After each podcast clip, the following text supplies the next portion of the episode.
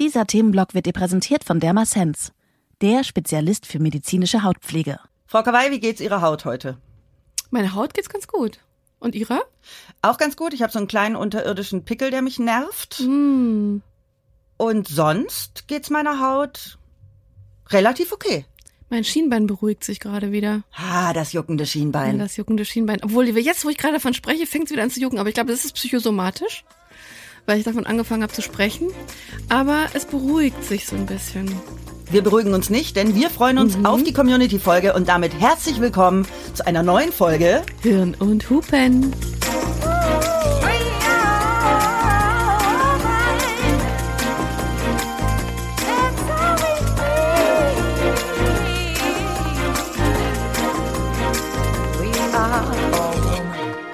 Hirn und Hupen mit Mia Bikawai und Vreni Frost. Da sind wir jetzt schon fast wieder durch mit dem ersten Themenblock. Krass eigentlich, oder? Ich freue mich total. Es wäre, als wären wir nie weg gewesen. Ich finde, es geht, es geht mir fast ein bisschen zu schnell. Ich freue mich aber riesig, dass wir jetzt wieder bei der Community-Folge angelangt sind. Das ist ja neben den anderen drei Folgen immer unsere Lieblingsfolge. Wir haben heute vier Mails und tatsächlich auch mal wieder eine Sprachnachricht. I love it. Leute, schickt gern Sprachnachrichten. Wir lieben das. Total. Also wissen wir noch nicht, weil sie kommt ja erst, weil dass ich sage, wir lieben Sprachnachrichten. Im normalen Leben hasse ich sie, aber das ist ein anderes Thema. Das besprechen wir irgendwann mal. Ich hab, musste deswegen auch gerade mal so ein bisschen stutzen, so aus deinem Mund zu hören. Wir lieben Sprachnachrichten. Not.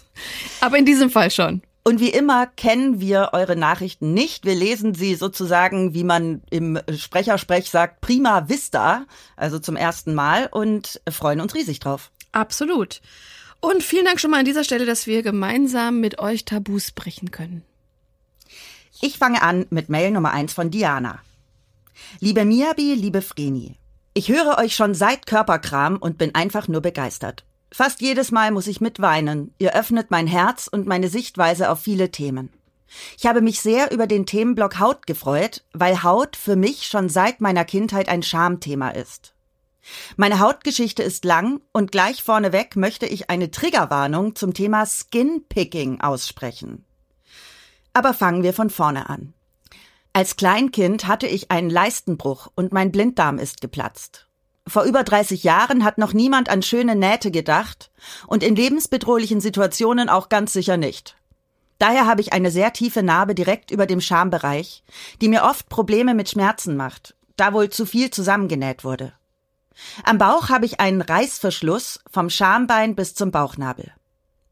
Gerade diese Narbe war in der Schule oft Anlass für Kommentare wie Ih, was hast du da? Und später, hattest du einen Kaiserschnitt? Ich habe mich immer dafür geschämt, auch weil sie damals noch wulstiger war oder mir so vorkam. Die bauchfreie Mode meiner Teenagerzeit hat alles andere als geholfen. Ich habe die Narben gehasst und mich vor meinem eigenen Bauch geekelt. Mittlerweile, mit 38, bin ich mit der Großen in Frieden. Ich habe sie vor Jahren entstören lassen und das Gefühl, dass sie seither etwas weicher ist. Ich nehme sie auch kaum noch wahr, auch wenn ich meinen Bauch immer noch nicht als wirklich ästhetisch betrachte. Das liegt aber mehr am Fett. Sie ist für mich ein Zeichen, dass ich meine nicht allzu nette Kindheit doch überlebt habe. Ich bin dem Tod und später meiner Mutter von der Schippe gesprungen. Die Tiefe tut leider zu oft weh, als dass ich sie ignorieren könnte. Aber niemand kann mir heute noch erzählen, dass sie eklig sind. Eklig ist nur die Bewertung der anderen, die mehr über sie als über mich aussagt. Ich empfinde es als absolut unmöglich, so über Körperstellen eines anderen Menschen zu urteilen. Kümmert euch mal lieber liebevoller um euch selbst, bevor ihr auf anderen rumhackt. Ungefähr in der Grundschule habe ich entdeckt, dass mir das Abkratzen von Wundgrind eine gewisse Freude und Entspannung bereitet. Warum sich die Erwachsenen so darüber aufgeregt haben, vor allem wenn dann mal ein paar Tröpfchen Blut flossen, habe ich nicht verstanden. Es waren ja schließlich nur ein paar Tropfen, niemand stirbt davon. Die Aufregung darum fällt mir bis heute schwer nachzuvollziehen. Allerdings blieb es nicht beim Wundgrind. Mit zwölf bekam ich meinen ersten Pickel und noch einige mehr. Natürlich konnte ich nicht die Finger davon lassen. Daher sah mein Gesicht immer schlimmer aus als nötig. Da ständiges an der Haut rumfingern auch Schmutz und Bakterien reinreibt, was wieder mehr Pickel macht. Klerasil und Co. haben ihr Übriges getan, um meine Hautbarriere zu zerstören. Es gab, glaube ich, keinen einzigen Tag in meinem Leben ohne aufgekratzt von Pickeln. In der Spätpubertät habe ich noch angefangen, die Reibeisenhaut, eine Verhornungsstörung der Haut, durch die kleine verhärtete Pickelchen wie Gänsehaut entstehen, an meinen Armen aufzukratzen. Es war mir immer unangenehm, wenn mir jemand sagte, du blutest, aber es war einfach unmöglich, es zu lassen, vor allem in Stresssituationen, da mich diese kleinen Schmerzreize erleichtern. Ein einziges Mal gab es eine lustige Situation in der Uni, als ein Mitstudent mich während der Vorlesung bat, damit aufzuhören, mich zu zerfleischen. Ich antwortete, wenn er damit aufhört, sich die Finger zu brechen. Er hatte ununterbrochen mit den Fingern geknackt. Und so saßen wir beide, unsere Ticks unterdrückend und dem Ende der Vorlesung entgegenfiebernd nebeneinander. Ich hätte es ja halt schön gefunden, wenn sie ein Paar geworden wären. Ende 20 wanderte das Picken von den Armen an den Haaransatz und die Kopfhaut, vor allem im Nacken, weil es unauffälliger ist. In schlimmen Zeiten hatte ich mir richtige Geheimratsecken gekratzt und musste mich wahnsinnig zwingen, das zu lassen, weil ich Angst hatte, dass sie für immer bleiben. Zum Glück sind die Haare nachgewachsen. Seit ich mit fungaler Akne kleine griesartige Pickelchen zu tun habe, die einfach nicht ganz weggehen will, ist es auch wieder etwas schlimmer. Im Gesicht habe ich es zum Glück durch Pflegeumstellung fast wegbekommen. Hals, Dekolleté und Rücken sind aber immer noch betroffen. Leider bin ich bis heute nicht davon losgekommen zu kratzen. Es geht ganz automatisch und teils ohne, dass ich es wirklich bewusst mitbekomme, wie ich anfange. Manchmal schon morgens nach dem Aufstehen. Man kann quasi mein Stresslevel daran ablesen, wie stark ich zerkratzt bin. Aktuell ist der Hals dran. Ich habe mir auch einige Narben gekratzt, da ich manche Stellen immer und immer wieder aufkratze, weil mich die unebene Haut stört. Ich glaube, die Menschen nehmen es wahr, wenn ich vor ihnen stehe und die ganze Zeit an meinem Hals rumkratze und kleine Grinstellen abpicke. Ich sehe es manchmal an den Blicken, aber niemand sagt etwas, außer ich blute. Wahrscheinlich, weil keiner weiß, was er sagen soll. Ich wüsste es auch nicht. Aber es ist mir auch lieber, nicht darauf angesprochen zu werden. Immerhin traue ich mich mittlerweile ohne Make-up vor die Tür. Früher war das für mich unmöglich, weil ich mich für furchtbar hässlich gehalten habe. In meinen Zwanzigern hatte ich eine regelrechte Make-up-Obsession, aber auch einen gewissen Spaß daran, mit Farbe mein Gesicht zu verändern. Es hat nur Stunden gedauert und ich kam ständig zu spät. Hurra Klischee. Danach kam viel Pflege, da ich hoffte, damit endlich mal meine Haut zu verbessern. Allerdings habe ich dann neben fungaler Akne auch noch die Stewardessenkrankheit entwickelt und musste eine Zeit lang fast vollständig auf jegliches Zeug in mein Gesicht verzichten. Seit ich mit mir selbst mehr im Reinen bin, gehe ich aber grundsätzlich lieber fast ohne Make-up vor die Tür. Auch um ein Zeichen gegen die Künstlichkeit unserer Gesellschaft zu setzen. Mir tun die jungen Mädchen und Frauen leid, die wie ich damals denken, sie müssten sich das Gesicht mit Unmengen Make-up zuschmieren, nur um irgendwem zu gefallen. Nichts gegen ein bisschen Make-up, um sich wohlzufühlen und weil man einfach Lust drauf hat. Aber die heutigen Trends finde ich wenig Selbstwert und Selbstannahme fördernd. Meine Haut war für mich immer anders als die anderer, zu narbig, picklig, schwabbelig, rau und zerkratzt. Aber ich bin auf einem besseren Weg als früher und zuversichtlich, dass ich das auch noch mit meiner Selbstarbeit, durch die ich schon so weit gekommen bin, hinbekomme. Es zumindest auf ein Level runterzubringen, unter dem ich nicht mehr leide. Liebe Grüße, Diana. Uh, das ist ein Paket. Ähm, ich glaube, Diana hat mir schon auf Instagram geschrieben. Wir haben uns da schon ein bisschen ausgetauscht. Interesting. Ja, und ähm, ich finde es super, Diana, dass du jetzt deine Geschichte einmal ganz ausführlich uns erzählt hast. Da kommt eine Menge. Ich habe äh, ich hab das Gefühl, dass ich mich sehr wiederfinde in deiner Narbengeschichte vom Anfang und ähm, Frini wahrscheinlich in diesem, nicht, nicht im Skinpicking, aber in der Selbstverletzung auch. Nee, ich erzähle dazu gleich was. Mhm. Also das Du hast ja seit von Anfang an mit deiner, mit deiner Haut zu tun. Und ich glaube, deine Haut ist auch ein ganz großer Spiegel von dem, was bei dir innen passiert. Das ist im Grunde ein Paradebeispiel für äh, die Haut ist der Spiegel der Seele. Total. Und ähm, ich finde es großartig, wie offen du damit jetzt umgehen kannst mittlerweile. Äh, und ich glaube, man kann an deiner Geschichte sehen, wie viel Stigmata und Tabus wir hier noch aufräumen müssen. Ähm, ob das jetzt zum Beispiel ein juckendes Schienbein ist, ja, wo ich merke, da, bei mir passiert gerade psychisch extrem viel und meine Haut reagiert, warum auch immer, am Schienbein, aber sie reagiert. und äh, egal, ob das jetzt Narben sind oder, oder Skinpicking oder eine Form von Selbstverletzung, ähm, wir verarbeiten ja auch über die Haut. Absolut. Und das ist, das ist ein äh, prägnantes Beispiel. Ich habe dazu direkt zwei Gedanken gehabt. Ich bin auch Skinpickerin. Ja? Ja, aber ich glaube nicht so extrem. Ich zeig dir mal kurz was. Ja. Siehst du hier an meinem Oberarm, hier überall so Flecken? Ich, falls ihr mich nicht so gut hört, ich drehe mich gerade so ein bisschen So weg. Punkte. Ja, Ja, Und hier auch. ja da sehe ich es mehr. Ja. Ich drücke jeden Tag an meinen Oberarm rum. Jeden Tag. Aber, Das ist ein Tick. aber kann man das drücken, was du da hast auf den Oberarm? Geht so. Aber was kommt denn da raus? Na, manchmal ist es nur so ein bisschen Talg. Manchmal sind es wie so kleine Mitesser. Guck, ich könnte schon wieder anfangen. Siehst du, Jetzt, wo spür ich, dann- ich sehe, ich du, spür dann du so redest kleinen- und fängst schon an. Genau, ich spüre so einen kleinen Hubbel und dann will ich den wegmachen. Hier auch. Ich spüre so Hubbel und dann werde ich irre. Mhm. Ich werde irre. Ich werde ja aber auch irre, wenn ich bei anderen Menschen Milien im Gesicht sehe. Habe ich ja schon mal erzählt, glaube ich. Ich will die dann alle mal aufstechen und rausholen. Das sind diese winzig kleinen. Weißen. Also Milien sind diese kleinen weißen Grießkörner. Grießkörner, genau. Genau, Ja. Mhm. Genau. Und ich bin eine krasse Skinpickerin. Also ähm, ich habe eigentlich immer und das mache ich schon seit ich Teenager bin, dass ich hier an meinen Oberarm so rum äh. Ich habe in letzter Zeit angefangen, die mal einzucremen, weil es glaube ich auch viel von trockener Haut kommt und ich mich ja eigentlich nie eincreme, weil ich ja eine faule Sau bin, wie wir Mhm. alle wissen. Ähm, ja, aber heute früh auch schon wieder. Also jeden Tag, immer, ständig. Aber ist das etwas, was du un unbewusst machst und ist das kompensierst du damit irgendwie Nee. Stress oder äh, Nee, ich mache das ganz Unruhe bewusst oder so? im Bad abends. Brauchst perfekte Licht und dann pick ich da rum. Ständig. Und was wir beide ja wissen, wenn wir immer bei der Maniküre sitzen, können wir mein Stresslevel an meinen Fingern ablesen. ja. Weil im Moment habe ich keine blutige Stelle, aber es gab auch schon Phasen, da war kein einziger Finger unblutig, nämlich die Nagelhaut. Und da merkt man, dass ich echt krasse äh, Stressphasen habe. Ähm, habe ich aber nicht mehr so krass, weil ich das anders kompensieren kann heutzutage. Ich finde an Dianas Geschichte, also ich konnte ja raushören, dass deine Kindheit nicht einfach war und ähm, da auch was mit deiner Mutter ist.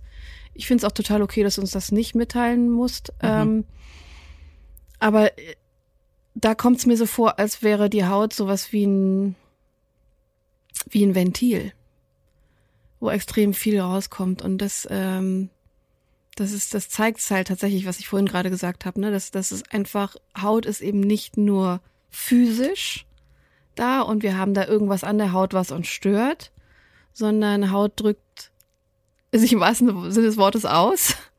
Und, äh, und an die Haut ranzugehen, ist ja so ein bisschen wie auch an der, ähm, an der Seele zu kratzen. Ne, so, da, da, da, da beschäftigt dich was, da tut dir was weh oder da ist irgendwas und dann, dann willst du vielleicht diesen physischen Schmerz spüren oder irgendwie dich, dich spüren. Also das kann ich mir vorstellen, dass man dann an, also dass man dann an die Haut geht, Ja, ähm, weil man vielleicht sich mit dem, was innen passiert, nicht ganz so auseinandersetzen kann noch. Und ich kann das total gut verstehen, dass du sagst, ich bin dann noch nicht, dass ich damit aufgehört habe. Vielleicht wird das auch nie passieren. Who knows? Vielleicht ist das einfach dein, dein Ventil, Diana. Aber dein, deine Scham oder der, dass du das tust, die hat sich gesenkt, weil du mehr an dir arbeitest und feststellst, das ist eben so. Und das finde ich sehr wertvoll, das zu, das zu hören oder zu lesen in dem Fall. total. Weil das Ne? ist ja schon auch was, was sehr belastet. Total, ja. Aber du bist dich dessen, du bist dir dessen bewusst und du setzt dich damit auseinander. Und ähm, ich finde es auch für uns hier, dafür bin ich sehr dankbar, dass du das mit uns teilst, einfach extrem wichtig, dass wir da über solche Dinge auch mal sprechen können. Ich bin das Gegenteil, ich fasse mich ja praktisch, also bevor ich mir was ausdrücke, muss was passieren. Also Siehst du? Und, Und- ich habe es quasi als Hobby. ja. Liebe es. Magst du die nächste Mail vorlesen? Sehr gerne. Die zweite Mail ist von Ria. Hallo ihr Lieben. Es ist so schön, dass ihr wieder weitermacht. Ich liebe es, dass ihr euch so lange einem großen Thema widmet. Meine Haut beschäftigt mich seit meinem 17. Lebensjahr massiv. Ich habe seit 20 Jahren Schuppenflechte. Mal ist sie schlimmer, mal besser. Es kommen immer mal wieder Neustellen dazu oder sie gehen wieder. Ich habe insofern Glück, dass sie nie großflächig sichtbar war. Die größte Stelle war auf meinem Kopf, was ich immer ganz gut mit meinen Haaren verbergen konnte und in der Zwischenzeit viel besser geworden ist. Aber mittlerweile sind meine Nägel auch schon betroffen, genauso wie einige Gelenke. Aktuell komme ich damit ziemlich gut klar. Was mich an der ganzen Sache am meisten stört, ist, dass meine Ärzte mir nie empfohlen haben, auf meine Ernährung und Lebensweise zu achten. Krass. Kein Wort kam davon, kein Alkohol zu trinken, nicht zu rauchen, was ich zum Glück nie gemacht habe, oder auf bestimmte Lebensmittel zu verzichten, die, die das Ganze verschlimmern können. Außerdem, wie wichtig Sport ist. Ich frage mich, wo ich jetzt wäre, wenn ich das Wissen über die Ernährung damals ansatzweise gehabt hätte. Vielleicht wären wenigstens die Gelenke noch nicht betroffen, wer weiß. Ich habe aber eigentlich immer hauptsächlich Cortison bekommen. Die Medizin muss wirklich dahin kommen, präventiv zu arbeiten und nicht immer nur Brände zu löschen, die ganz schnell wieder aufflammen, wenn man die Ursache nicht behandelt. Ich arbeite mittlerweile sehr an meiner Psyche und versuche entspannter und zugleich mutiger zu werden. Ich habe zusätzlich viel in mich reingefressen, was die Haut dann mit Schuppenflechte-Symptomen verarbeitet hat. Es ist so wichtig, gut zu sich zu sein und sich lieb zu haben, denn wir verbringen das ganze Leben mit uns. Danke für euren Podcast, eure Ria.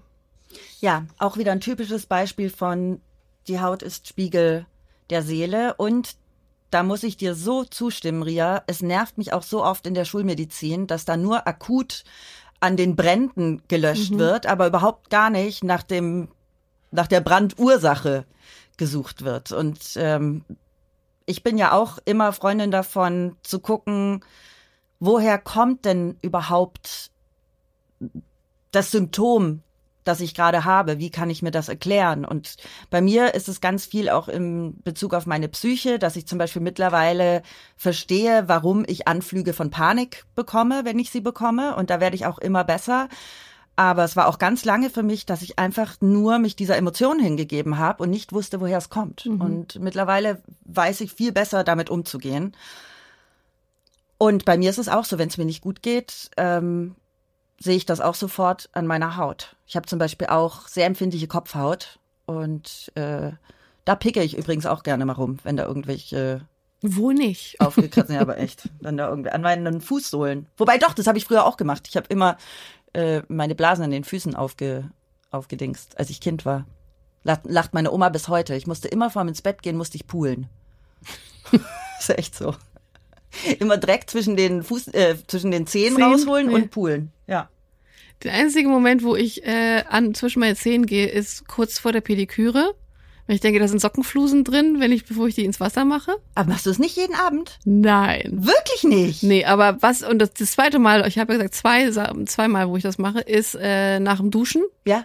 Äh, dann trockne ich zwischen den Zehen mit dem Handtuch ab. Ja. Weil ich irgendwann mal gelesen habe, da bleibt's halt feucht und da könnte sich was Pilz bilden, bilden oder so, so. Genau. Und da. Die Mama früher immer gesagt hat, gut die Zehen abtrocknen. Genau. Ja, Mutter. Mach und ich. das mache ich tatsächlich auch. Das sind die einzigen beiden Male, wo ich zwischen meine Zehen gehe, glaube ich. Crazy. Nee, ich mache das wirklich jeden Abend, wenn ich Socken ausziehe, dann gucke ich, dass da nichts mehr dazwischen ist, sonst werde ich irre. Nee, das erledigt sich ja dann beim Duschen, oder? Ja, das stimmt. Bei mir. Ja. So, aber. Ich dusche ja nur einmal im Jahr. das ist so ein bisschen schwieriger bei mir. Ja, ich finde es auch äh, ein ganz wichtiger Aspekt in deiner äh, Mail, Ria, dass du sagst, die Medizin muss daran ähm, an die Ursachen zu gehen. Ich denke, wenn wir die Probleme oder alles, was unser Körper uns sagt, mal ganzheitlich betrachten und behandeln, ähm, sind wir ein ganzes Stück weiter. Ich habe Jahrzehnte gebraucht, um meine Migräne in den Griff zu bekommen.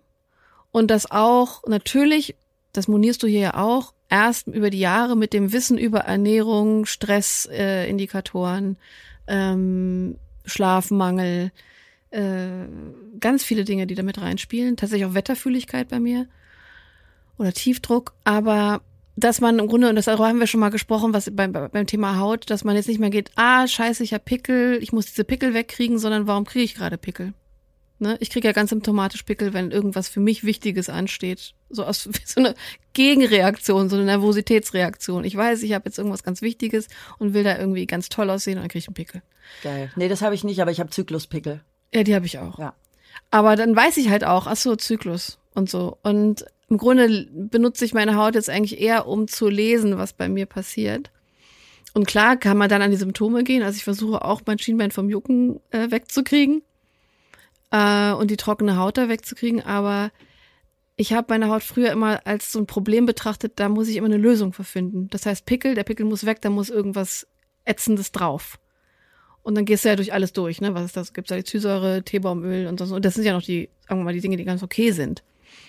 Ähm, aber sich dann eben auch ganzheitlich zu betrachten und auch Pro Probleme, die man mit sich hat, nicht nur gesundheitlich, ganzheitlich zu betrachten und anzugehen, ist so wichtig.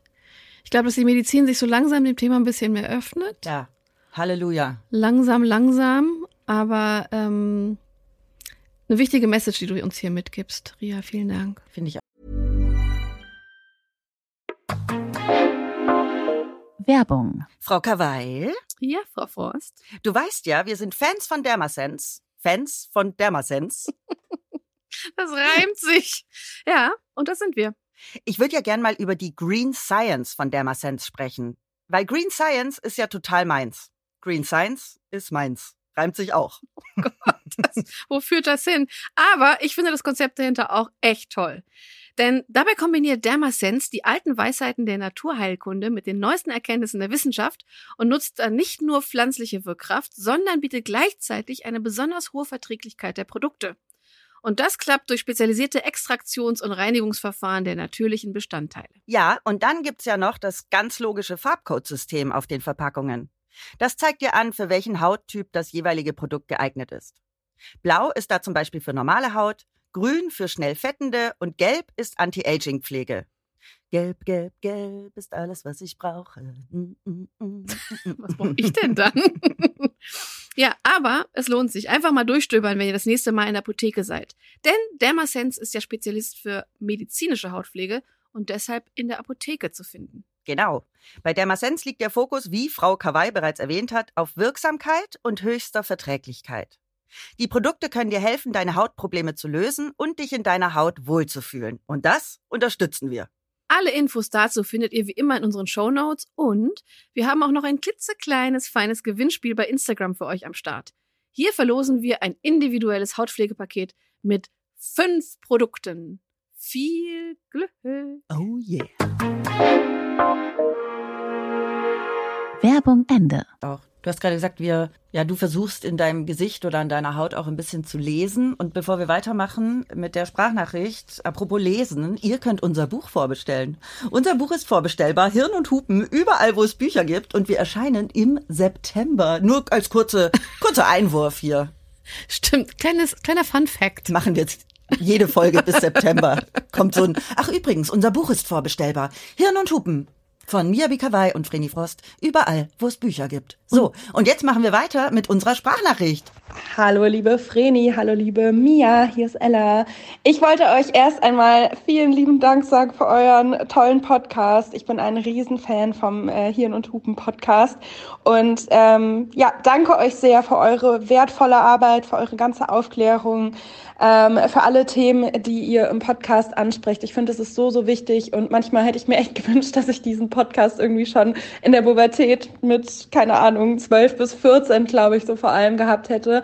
Aber äh, es ist ja nie zu spät, ähm, solche Themen anzugehen, sich zu informieren, darüber zu lernen, sich auszutauschen. Also erst einmal tausend Dank äh, für das, was ihr macht. Das ist so, so, so krass wertvoll. Und ähm, ich wünsche mir, dass gerade ganz, ganz viele junge Mädchen auch äh, auf euren ähm, Podcast aufmerksam äh, werden und da ganz, ganz viel ähm, ja mitnehmen können. Aber heute ähm, melde ich mich einmal ähm, zu eurem neuen Themenblock Hautgesundheit und ja dachte, ich kann da vielleicht einen kleinen äh, Beitrag äh, zu leisten. Ich bin äh, nämlich Kosmetikerin und habe äh, mit dem Thema Haut jeden Tag zu tun und habe da festgestellt, dass einfach super viele super streng mit sich sind, zu mir ins Studio kommen und irgendwie sagen, boah, ich habe so krass viele Falten oder ich habe so große Poren oder meine Haut sieht irgendwie so ja uneben aus und ich habe ja immer die Vergleiche und weiß, was vielleicht wirklich ein bisschen uneben äh, aussieht, welche Haut vielleicht sogar erkrankt ist ähm, und finde, dass die meisten sehr, sehr, sehr hart mit sich umgehen und eigentlich so eine tolle Haut haben und so glücklich und zufrieden sein könnten. Ähm, ja, und wollte da einfach mal so ein bisschen einen kleinen Reminder per Sprachnachricht hier in äh, eure Köpfe ja senden, dass eure Sehgewohnheiten wahrscheinlich auch so krass durch Social Media beeinflusst sind oder durch Werbung, durch Printkampagnen, wo eben nur makellose Haut gezeigt wird, die so ganz, ganz selten bis gar nicht in der Realität existiert. Und ja, also schaut so ein bisschen, ja, was sind eure Sehgewohnheiten ähm, und inwiefern sind die überhaupt mit der Realität vergleichbar? Meistens nämlich gar nicht und seid nicht so streng zu, äh, zu euch. Schaut lieber mal auf Aspekte, ähm, wie dass eure Haut euch jeden Tag schützt, ähm, dass sie euer größtes Organ ist, immer für euch da ist, äh, pflegt sie gut, schützt sie gut, tragt Sonnenschutz und ähm, seid nicht ganz ganz so hart zu euch selbst. Müsste nämlich gar nicht sein. Das war mir ein sehr großes Anliegen, das einmal ähm, zu sagen. Ihr seid alle super schön, ihr habt so eine tolle Haut und genau, schaut da ein bisschen mehr auf die positiven und guten Seiten eurer Haut, anstatt euch immer an großen Poren, die gar nicht groß sind, äh, aufzuhängen. Genau, ich drücke euch, ihr beiden. Danke für die tolle Folge so geil, es hat angefangen. Ich dachte so, Moment mal, die Stimme kenne ich doch. Aha. Das ist Ella, das ist meine Kosmetikerin. Du warst auch schon bei ihr. Ja. Und ich war lustigerweise erst letzte Woche bei ihr. Ja. Ja, Ella, wir haben dich erkannt, deswegen äh, ist es, glaube ich, auch okay, dass wir dich hier mit Klarnamen äh, nennen. Du äh, willst ja auch nicht anonymisiert werden. Äh, ich fühle mich personally attacked, muss ich mal sagen. Wirklich? Nein. Aber was meinst du damit? Naja, weil das, das, das bin genau ich, wovon sie da spricht. Das bin das total ich. Ich, ich liege bei Ella auf, auf der Liege und sage, also ich habe diese großen Poren und, also Falten habe ich jetzt nicht, das, aber dann sage ich, und hier, das ist unruhig und das ist uneben und kann man da nicht was machen und sonst irgendwas. Ich komm gleich rüber und geb dir mal Watschen, damit du mal wieder hier ja, ordentlich denkst hier, Frau Kawai. Das ist, ähm, also äh, zu meiner Verteidigung muss ich sagen, dass ich in dem Moment, in dem ich bei meiner Kosmetikerin liege oder bei einer Kosmetikerin liege oder äh, bei irgendeiner Behandlung, das ist ja der Moment, wo ich denke, jetzt kann ich ja darüber reden. Mhm. Also, weil da, da, da arbeiten wir jetzt dran. Ähm, ich renne jetzt nicht durch die Weltgeschichte und sage, meine Haut ist so scheiße. Doch, Mia hat so ein T-Shirt an, wo drauf steht, ich habe große Poren. Ja, genau. Und dann so Pfeile. und schöne Hupen. So, so, ja, genau. große Poren. Aber ich habe auch schöne Hupen. Also immer nach unten gucken und nicht nach oben. So, ähm, das funktioniert bei meiner Narbe übrigens. Wo hast du große Poren? Auf der Nase. Wirklich? Ja. Ja, aber vergrößerte Poren auf der Nase. Meine Nasenspitze dreht total durch. Ich habe ja schon erzählt, dass ich da einen einzigen Pickel in der Pubertät ja, ja. hatte. Ich hatte da eine Zeit lang eine Warze drauf, so eine kleine, harte, helle, die dann von selber verschwunden ist, mit 15, glaube ich, äh, für ein paar Wochen. Ähm, ich habe die platzen Äderchen, die von meinem Papa geerbt da hab habe. Da habe ich auch ein paar entdeckt. Auf der Nasenspitze und ich habe vergrößerte Poren auf der Nasenspitze. Ist aber geil, weil da kommen die besten Mitesser rein. Kann man alles schön ausdrücken. Ja, wenn man drauf stehen würde. Meine Nasenspitze wäre deine Spielwiese.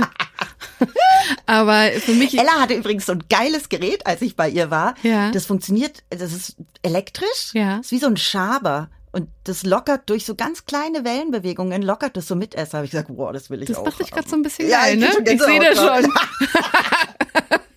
So, bei mir ist gerade so ein kleiner, so ein winzig kleiner Würgereiz. Mir genau. kommt schon hoch und ich so, oh geil, ja, will ich haben. Ja, das, ja. Ähm, aber die Message ist so schön, weil und wichtig. Ja, weil ich mir das eigentlich auch nie klar mache.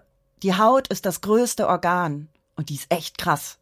Also, wenn ich mir das mal so angucke, die schützt uns echt crazily. Ja, also ich habe mich, wie gesagt, da sehr äh, nicht nur wenn ich auf der Liege liege, ertappt gefühlt, sondern auch, ich bin grundsätzlich nicht mehr der Meinung, und wir haben ja auch darüber gesprochen, über Haut schon, dass ich irgendwie schlechte Haut habe oder tatsächlich irgendwelche Probleme mit der Haut. Aber ich bin ähm, sehr verletzlich, was die Haut angeht. Also ich gehe da total mit, dass, dass, dass, dass man sagt, ich, ich bin entwöhnt von normaler Haut, die irgendwo zu sehen. Äh, nicht im echten Leben, das stört mich null, aber medial oder so. Und ich bin, was das Thema geht, extrem empfindlich. Ja, krass, und ich sehe, ja. ich sehe mich, lese mich da total drin. Also ich fühle mich hier gerade angesprochen. Vielen Dank, Ella. Das ist etwas, was ich weiß und was wahrscheinlich wir Frauen alle wissen. Aber ähm, da sind wir einfach noch irgendwie angreifbar, wie mit so vielen anderen Äußerlichkeiten, die uns betreffen. Ähm, wir schreiben viel im Buch auch darüber, ne, dass wir ja damit aufräumen wollen. Und ich schreibe viel darüber, wie oft. Du schreibst ein Buch? Ich schreibe ein Buch. Ah, Verrückt. Kommt, glaube ich, am 4. September raus. Ah, wie heißt das? Ja, Hirn und Hupen. Ah, ja. interesting. Aber dass ich wirklich mit viel noch struggle, obwohl ich so viel schon weiß und ja, ja, immer mehr lerne, ja. der Struggle ist real. Und solche Reminder sind immer wieder wichtig. Also danke, Ella. Danke, Ella. War toll bei dir letzte Woche. Willst du die nächste Mail lesen? oder Ja, so? Mhm. die nächste Mail von Almira. Hallo ihr beiden. So schön wieder von euch zu hören. Finden wir auch. Zum Thema Haut. Tatsächlich war meine Haut lange das, was ich am liebsten an mir verändert hätte. Und dabei habe ich nicht einmal wirklich große Probleme mit meiner Haut. Ich habe keine Krankheiten und keine Allergien. Allerdings habe ich sehr helle Haut mit vielen, vielen Muttermalen über den ganzen Körper verteilt. Am liebsten mag ich ja die Sprüche, geh doch auch mal in die Sonne, dann wirst du auch braun. Oder wenn du immer so einen hohen Lichtschutzfaktor nimmst, ist ja kein Wunder, dass du nie braun wirst. Welcome to my life. Sehr tolle Tipps. Naturgemäß bekomme ich schnell Sonnenbrand, habe auch schon Sonnenallergien entwickelt, aber dem kann ich vorbeugen. Ich bin viel draußen unterwegs, da ich einen Hund habe und auch im Außendienst tätig bin. Daher sind meine Arme, mein Dekolleté und mein Gesicht meist etwas gebräunt bzw. mit vielen Sommersprossen übersät. Bereits die Unterseite meiner Arme ist sehr viel heller. Meine Beine, je nachdem wie oft ich kurze Hosen oder Röcke trage, sind auch ziemlich hell, mit einigen Sommersprossen. Und mein Bauch ist nahezu weiß. Im Bikini sehe ich daher aus wie eine gescheckte Kuh. Ehrlich gesagt stelle ich mir das gerade ziemlich schön vor. Ich finde das auch ganz zauberhaft. Noch immer gibt es wirklich Menschen, die mich auf meine zu helle Haut ansprechen. Ich finde und fand das schon immer übergriffig. Ich kann und vor allem will ich es nicht ändern, da jedes Sonnenbad bei meinen zahlreichen Muttermalen das Risiko von Hautkrebs erhöht. Durch meine Aufenthalte im Freien bekomme ich genug Sonnenlicht ab, schütze mich aber mit hohen Lichtschutzfaktoren. Inzwischen bin ich mit meiner unruhigen Haut im Reinen. Ich hoffe einfach nur sehr, dass sie nicht doch irgendwann eine böse Überraschung für mich bereithält. Daher passe ich gut auf sie auf und ignoriere dumme Sprüche. Danke für euren tollen Podcast, Almira. Ha, Almira, that's my life. Ich bin ja äh, Bleichgesicht par excellence. Früher bin ich braun geworden, heute bin ich wirklich äh, bleich wie sonst was. Gehe nicht in die Sonne, also ich bin absolut äh, ich, sofort Schatten. Also ich will nicht mal ansatzweise in die Sonne und bin auch wie du wahnsinnig empfindlich, was Sonne angeht. Ich finde es gut, dass du hier mal aufräumst mit diesem Thema gesunde Bräune. Wir sind alle hautkrebsgefährdet. Hautkrebs hat ja nichts mit Sonnenbrand erstmal zu tun. Wenn ihr die Folge noch nicht gehört habt, hört die Folge mit Susanne, die vorige Folge, da sprechen wir über Hautkrebs. Genau. Und da kann man einfach sehen, wie sehr wir das auch teilweise unterschätzen. Ich will nicht die ganze Zeit von mir sprechen, aber ich weiß, ich habe zum Beispiel von meinem Papa geerbt, der ist eher der hellere Hauttyp und hat den ganzen Körper übersät mit winzig kleinen Sommersprossen oder und ich habe das auch Ja, Armen das hast und du Beinen wirklich. Und ein bisschen im Gesicht und das ist eine lustige Kombination, weil ich eigentlich eher asiatisch bin und dann habe ich überall Ich das diese, super cool. diese Millionen kleinen Ja. Pünktchen, die ich tatsächlich aber auch sehr mag Ja, ich finde die auch super. und die irgendwie auch Papa bei mir schreien und deswegen irgendwie habe ich ein liebevolles Verhältnis zu denen, aber die sind auch klein und die machen mir auch keinerlei Probleme. Nee, die sind auch voll toll. Ich liebe die. Ja, und lustigerweise hat meine Schwester die gar nicht, ne? Also das ist dann wieder, siehst du, wie die Genetik funktioniert. Ähm, aber Muttermale, größere, erhabene und so weiter, wie gesagt, wir verweisen nochmal auf die Promi-Folge hier vorher mit Susanne, aber da muss man drauf achten. Und ich finde es sehr schön, äh, Almira, dass du nochmal betonst, dass es eben irgendwie gibt es dieses Stigma schon wieder, da haben wir wieder eins, dass extreme Blässe nicht schön ist oder ähm, auch meine beste Freundin Agnes, die ist auch ein sehr, sehr heller Hauttyp, die immer sagt, ja, ich äh, weiß wie eine Wand und so. Ähm, und äh, ich versuche damit äh, Selbstbräuner mal ranzugehen oder irgendwas, wo ich so denke, dass, dass wir wieder dahin müssen, dass wir die, die, die Schönheit erkennen in der Diversität, die wir nun mal haben. Und es ist auch immer eine Frage von Trends und der Zeit. Früher, das ist nichts Neues für euch als Adelige, da war es ganz, ganz wichtig, überhaupt nicht gebräunt zu sein, weil das immer gezeigt hat, Dass man du nicht musste auf nicht auf dem Feld arbeiten. Genau. In Japan, in Asien ist es so, dass es weiße Haut auch ein Zeichen von edler, schöner Haut ist. Da gibt es Whitening-Produkte statt Selbstbräuner und da gehen die mit Sonnenschirm raus und bedecken ihre Arme und alles, um ja nicht Farbe zu kriegen. Das heißt, es ist im Grunde auch immer eine Frage der, äh, der Point of View, des Blickwinkels, von Trends, von Zeiten, von Zeitgeschmack. Äh, Geschmack. Wenn wir immer mehr dazu wieder zurückgehen, zu sagen, das ist eine individuelle Schönheit. Ich finde diese zarte Blässe ich, mit den Sommersprossen, von denen du erzählst, finde ich äh, wunderschön tatsächlich. Ich auch. Und ich finde auch Vreni mit deiner, ich finde dich extrem schön und elegant. Ich finde Agnes mit ihren hellgrünen Augen und ihrem, ihrer zarten weißen Haut un, so, so porzellanhaft. Das finde ich total schön. Ich könnte mich komplett der Sonne verwehren und würde nicht diese edle Blässe bekommen, sondern äh, diesen leicht gelben Unterton haben. Das ist aber fein, ja. Aber das ist etwas, das macht euch halt aus. Und das darf bitte genauso schön sein. Mein kleiner Neffe ist auch ganz blass und wir sagen immer, er hat die Oma-Gene oder die Uroma-Gene für ihn ja mhm. äh, geerbt, weil er ist ganz blass und hat so rötliche Haare und ganz viele Sommersprossen. Und ich finde, er sieht so krass aus. Also nicht nur, weil er mein Neffe ist und ich ihn furchtbar lieb habe, aber ich finde, der ist krasses Gesicht einfach. Wenn das so bleibt, alter Falter. Ich Dem werden die Jungs und Mädels hinterher rennen, du. Ich hatte ja zeitlang so einen, so einen, ähm, so einen kleinen, es war kein Fetisch, also so einen kleinen, habe ich immer noch so ein bisschen, so ein Softspot für, für Gingerheads. Ja. Also so rothaarige Frauen und Männer, ja. finde ich bezaubernd, schön, anziehend. Ja. ich habe äh, rothaarige Männer gesehen mit so roten besonders. Bärten, wo ich gedacht habe, oh mein Gott, so. Und diese Frauen auch teilweise, auch bis heute, also ich beneide niemanden, aber wirklich, wirklich gesagt habe, oh mein Gott, das ist so, so ätherisch schön. Ja. Aber da kriege ich schon wieder Bock, meine Haare wieder so Kupfer zu machen. Ich hatte doch meine Haare ganz lange in so einem Kupferton. Ja. Das müsste dir auch gut stehen, weil du auch tut den Hauttyp auch, hast. Tut es auch, aber jetzt sind alle meine Perücken auf diese Farbe gefärbt und ich versuche ja immer die Menschen nicht so krass zu verwirren, aber eigentlich hätte ich auch mal wieder Bock auf Ginger. und warum nicht Leute verwirren? Warum nicht Leute verwirren? Warum nicht Leute verwirren? Warum eigentlich oder? nicht Leute verwirren? So, wir ich verwirren euch von, nicht. Ich, ich, genau, ich werde von roten Haaren absehen. Ich habe festgestellt, ich habe eine rote Haare Perücke aufgehabt beim Dreh von Schrankalarm mal.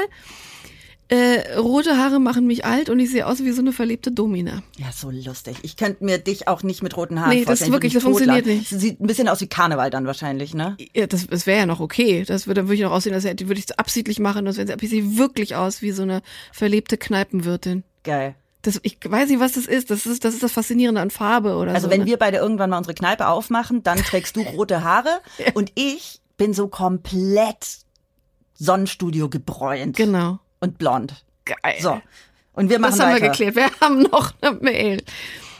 Die Mail ist von Mandala. Hey Vreni, hey Mia. Danke für diesen so wichtigen Themenblock. Ich mochte schon den zum Thema Körperwahrnehmung sehr gerne, aber mir hat hier ein wichtiger Aspekt gefehlt, die Haut. Aber ich verstehe natürlich auch, dass die Themen so umfangreich sind, dass ihr sie nicht mal innerhalb von vier Folgen abbilden könnt. Ja. Umso schöner, dass ihr euch in diesem Themenblock dann mit dem Thema Haut auseinandersetzt. Nun zu mir. Ich bin von Geburt an durch ein sehr großes, auffälliges Feuermal in meinem Gesicht, also auf meiner rechten Wange, direkt neben der Nase geprägt. Falls es jemand nicht kennt, das ist eine angeborene Fehlbildung von kleinen Hautgefäßen in der Haut. Und es ist rötlich bis bläulich gefärbt. Es ist also super auffällig. In meinem Fall ist es auch wirklich groß. Ich wurde natürlich ständig darauf angesprochen. Zuerst von anderen neugierigen Kindern und später von fiesen Jugendlichen. Und natürlich habe ich sehr darunter gelitten. Wie auch nicht. Ich habe mich immer gefragt, warum ausgerechnet ich? Warum bin ich so anders? Es lässt sich natürlich auch nicht mal ebenso wegschminken. Das Einzige, was helfen könnte, ist eine Lasertherapie, die aber auch sehr langwierig ist. Ich könnte jetzt sagen, dass ich mich damit abgefunden habe, aber das habe ich nicht wirklich. Wenn ich neue Leute kennenlerne, spüre ich immer, dass sie direkt auf mein Feuermal gucken. Naja, und dann schäme ich mich doch wieder. Weil es eben nur etwas Äußeres und gesundheitlich harmloses ist. Und dennoch macht es mich fertig. Ich wäre so gern manchmal einfach ganz normal. Was für andere selbstverständlich ist, wird für mich nie so sein. Danke, dass ich meine Geschichte mit euch teilen darf. Bitte macht weiter so, Mandala. Da muss ich erst mal sagen, mir tut es in der Seele weh, dass sie sagt, sie schämt sich dafür, weil sie kann überhaupt nichts dafür. Und in mir kam jetzt hoch, eigentlich schäme ich mich dafür, wenn ich Leute anstarre, die irgendwie anders aussehen. Ich glaube, das macht man ganz automatisch, weil es eben was ist, was der Blick so normalerweise nicht oft sieht. Also daran ist man nicht gewöhnt. Aber ich versuche mir auch seit Jahren anzugewöhnen, Menschen überhaupt nicht durch ihr Äußerliches zu bewerten oder, oder anzustarren, was ich noch nie gemacht habe. Du weißt, glaube ich, was ich meine. Mhm. Und ja, eigentlich sollten sich die Leute, die so starren, hinterfragen.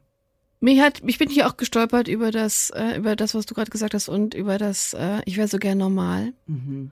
Und ähm, da würde ich gern Bezug zu nehmen, dass wir auch Normalität wieder normalisieren müssen. Also im Grunde neu definieren, oder nicht neu definieren, im Grunde definieren müssen, dass Normalität nicht bedeuten sollte.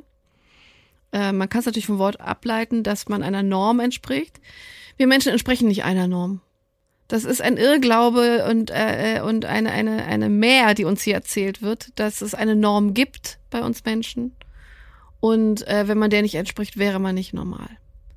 Ähm, das ist alles normal. Es ist menschlich und so sind wir geboren worden. Und äh, du bist in die Position gebracht worden und ich verstehe dich komplett, dass du dich schämst, weil du das Gefühl hast, es entspricht nicht der Norm. Ja, ich verstehe das auch. Und ich verstehe das total.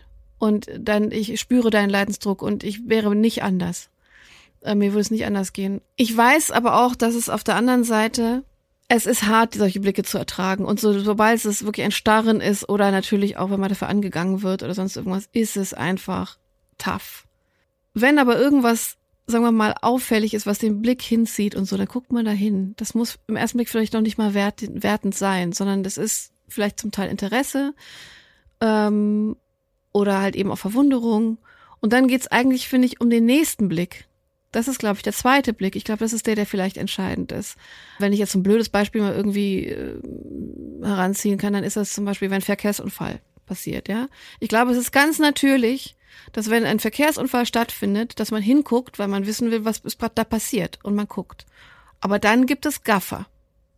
Das sind die, die dann stehen bleiben, die den Verkehr behindern, die helfen, äh, die praktisch äh, Leuten in einer sehr vulnerablen Situation, wenn sie es denn mitkriegen, ein sehr schlechtes Gefühl geben, wovor man sie auch schützen muss vor diesen Blicken, die natürlich auch letztendlich Rettungseinsätze behindern können und so weiter, aber das führt jetzt so weit, sondern da gibt es dieses Starren, das Gaffen, eine gewisse Faszination am Leid oder an dem, an, an, an, an, der, an dem Schicksal eines anderen.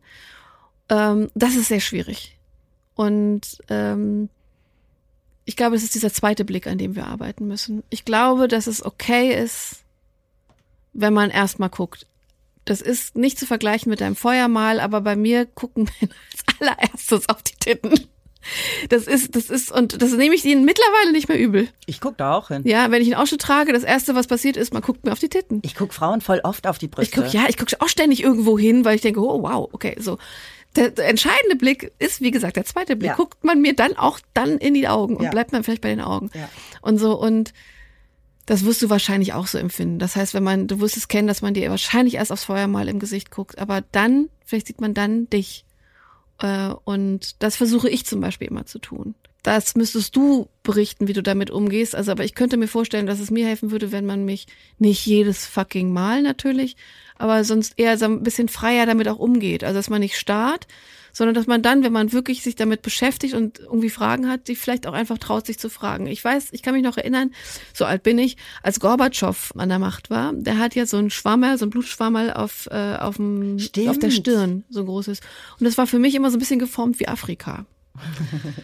Und äh, das muss ja gar nicht stimmen, aber in meiner Wahrnehmung war das so. Und ich hab, weiß noch, dass ich beim Nachrichtengucken mein, äh, meine, mein Papa gefragt habe, was denn der Mann da auf dem Kopf hat und warum das aussieht wie Afrika. Und dann hat mein Vater mir in meiner Erinnerung so ein Blutschwammerl für Kinder erklärt und meinte, es ist ja interessant, dass du da Afrika siehst und so. Und seitdem wusste ich aber, was ein Blutschwammerl ja. ist oder vielleicht ein Feuermal ist, wahrscheinlich ein Feuermal, das ist wahrscheinlich das gleiche, weiß ich nicht, denke ich. Ja. Und dann war auch gut. Ich glaube, also was ich mir vorstellen könnte, ich möchte nicht für dich sprechen, aber was ich mir vorstellen könnte, was schön wäre, ist, wenn wir offener Stigma befreiter mit Sachen umgehen, die vielleicht eben nicht der Norm entsprechen und sie aber deswegen nicht bewerten, dass das normal sein kann.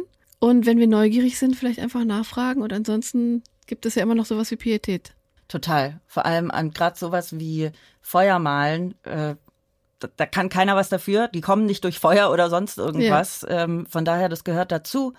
Ich habe vor zwei Tagen auch eine Frau gesehen äh, beim Eisessen, da war ich in der Eisdiele und die hatte das halbe Gesicht war Feuermal. Ja. Und ich finde auch, wie du gesagt hast, lasst uns Dinge wieder normalisieren, auch wenn sie nicht der vermeintlichen Norm entsprechen. Und auch an alle unsere HörerInnen da draußen, lasst uns alle da an uns arbeiten, Menschen in den unterschiedlichsten Haut Typen, Tönen, sonst was, Beschaffenheiten anzunehmen, so wie wir sie auch mit ihren ganz unterschiedlichen Charaktereigenschaften annehmen. Viel ist in der letzten Zeit auch medial über Vitiligo passiert, weil wir haben jetzt, und da haben wir wieder das Beispiel der Repräsentation.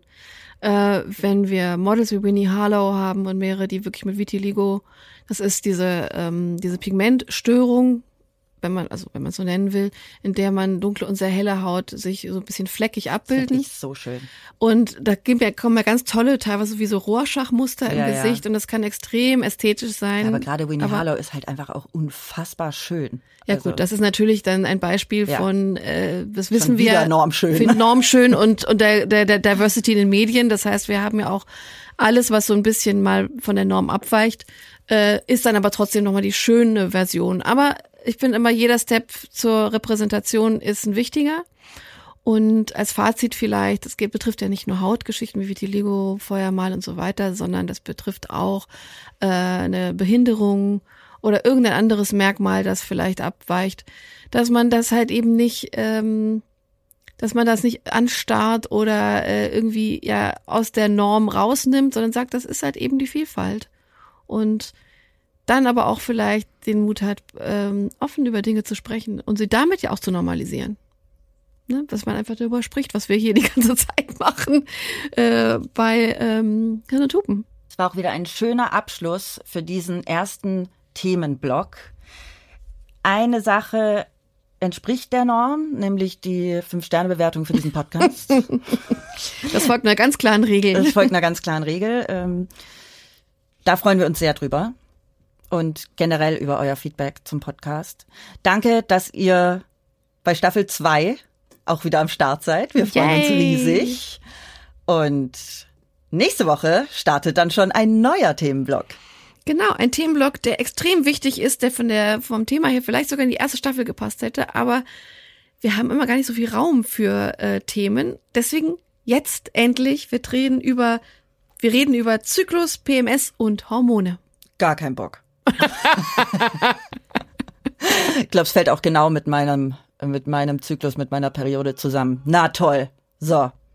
Ja, da reden wir über so viele Dinge, die uns da Die uns beschäftigen. alle nerven. Die uns alle nerven. Und ich, das, das erreichen, glaube ich, wir Folgen. Mal wieder nicht. Ja, wir machen eine ganze Staffel zum Zyklus. Genau. Nein, aber ähm, da freuen wir uns sehr drauf. Verhalten, verhaltene Freude, sehr verhaltene Freude.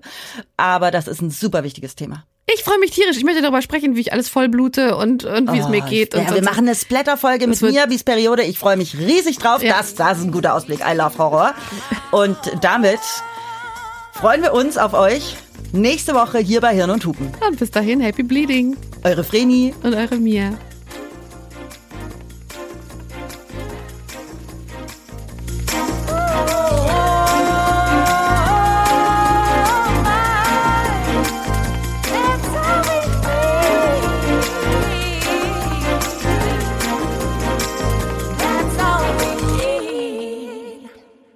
Dieser Themenblock wurde dir präsentiert von Dermasense, der Spezialist für medizinische Hautpflege.